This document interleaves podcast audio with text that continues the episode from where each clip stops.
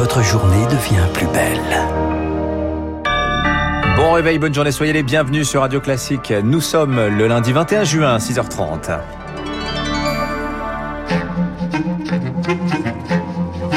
6h30, 9h, la matinale de Radio Classique avec Dimitri Pavlenko. Et à la une ce matin, le premier tour des élections régionales des présidents sortants qui se consolident, l'extrême droite moins forte que prévu et des électeurs qui boudent. Voilà les trois grandes leçons ce matin, Marc Bourreau. Oui, verdict des urnes hier soir à l'issue donc de ce premier tour des régionales et des départementales. Une grande tendance ce matin, le Parti des Républicains arrive en tête dans six régions, devant le Rassemblement National et les socialistes, devant les écologistes et la République en marche. Mais la principale gagnante ce matin, c'est l'abstention 66%, deux tiers des Français ne se sont pas rendus aux urnes.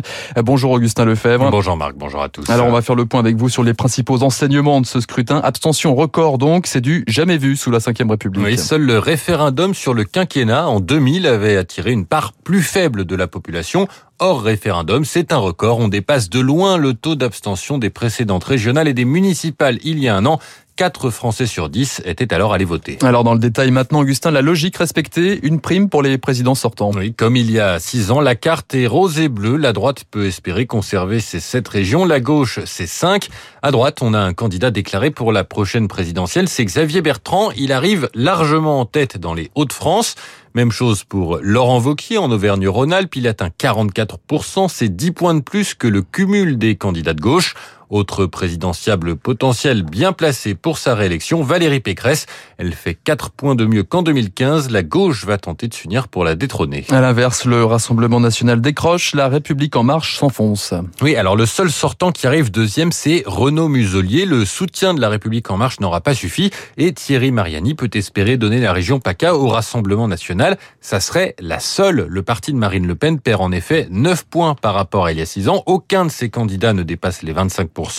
Le parti présidentiel confirme, lui, ses difficultés à créer un ancrage local. Il arrive troisième dans la plupart des cas et camouflé, il ne se maintient pas dans les Hauts-de-France. La présence de cinq ministres n'aura pas suffi à atteindre les 10% nécessaires pour le second tour. Merci Augustin Lefebvre. Sérieuse, sérieuse déroute donc ce matin pour La République en marche. À peine 10% des suffrages au niveau national. C'est pourtant tout sauf une surprise selon Olivier Roucan. Le politologue n'y voit qu'une confirmation du manque d'ancrage local du parti présidentiel. Il y avait des ministres qui étaient candidats, mais comme euh, euh, avec une hyper présidentialisation telle que nous la connaissons, ils sont peu visibles finalement ces ministres. Ben, quand ils vont sur le terrain, ils ne le sont pas beaucoup plus. Et sans doute que l'attractivité de la République en marche sur la droite classique, sur l'électorat des républicains, est moindre aujourd'hui qu'elle n'a pu l'être. Donc ce surcroît d'abstention montre qu'il y a une fragilisation en fait de la capacité de la République en marche euh, à attirer des électeurs et c'est une confirmation ça,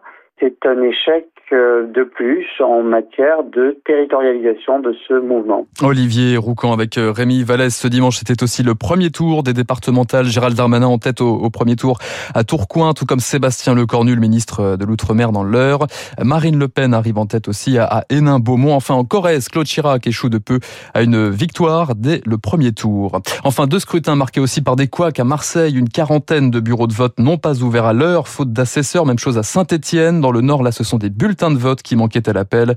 Hier soir, Jean-Luc Mélenchon, le leader de la France insoumise, a appelé à l'ouverture d'une commission d'enquête parlementaire. 6h33, on l'apprend à l'instant, deux immeubles se sont effondrés cette nuit dans le centre de Bordeaux. On compterait trois blessés. Et évidemment, on vous tiendra au courant dans nos prochaines éditions. À la une également ce matin, Marc Bourreau, c'était l'une des promesses de campagne d'Emmanuel Macron en 2017. Le service national universel officiellement lancé aujourd'hui, ça concerne 18 000 jeunes âgés de 15 à 17 ans sur la base du volontariat. Il pourrait être obligatoire à terme d'ici 2022-2023. L'idée, c'est de faire vivre les valeurs républicaines, renforcer la cohésion nationale, d'abord par un séjour en dehors de leur département d'origine, ensuite par un engagement dans une association ou une collectivité.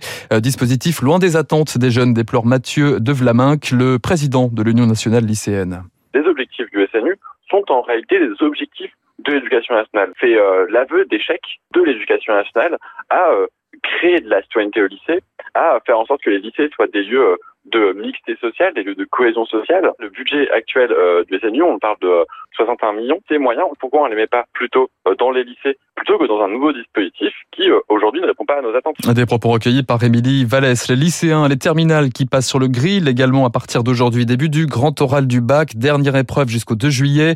20 minutes d'exposé sur deux sujets de leur spécialité, puis un échange sur l'orientation du bachelier.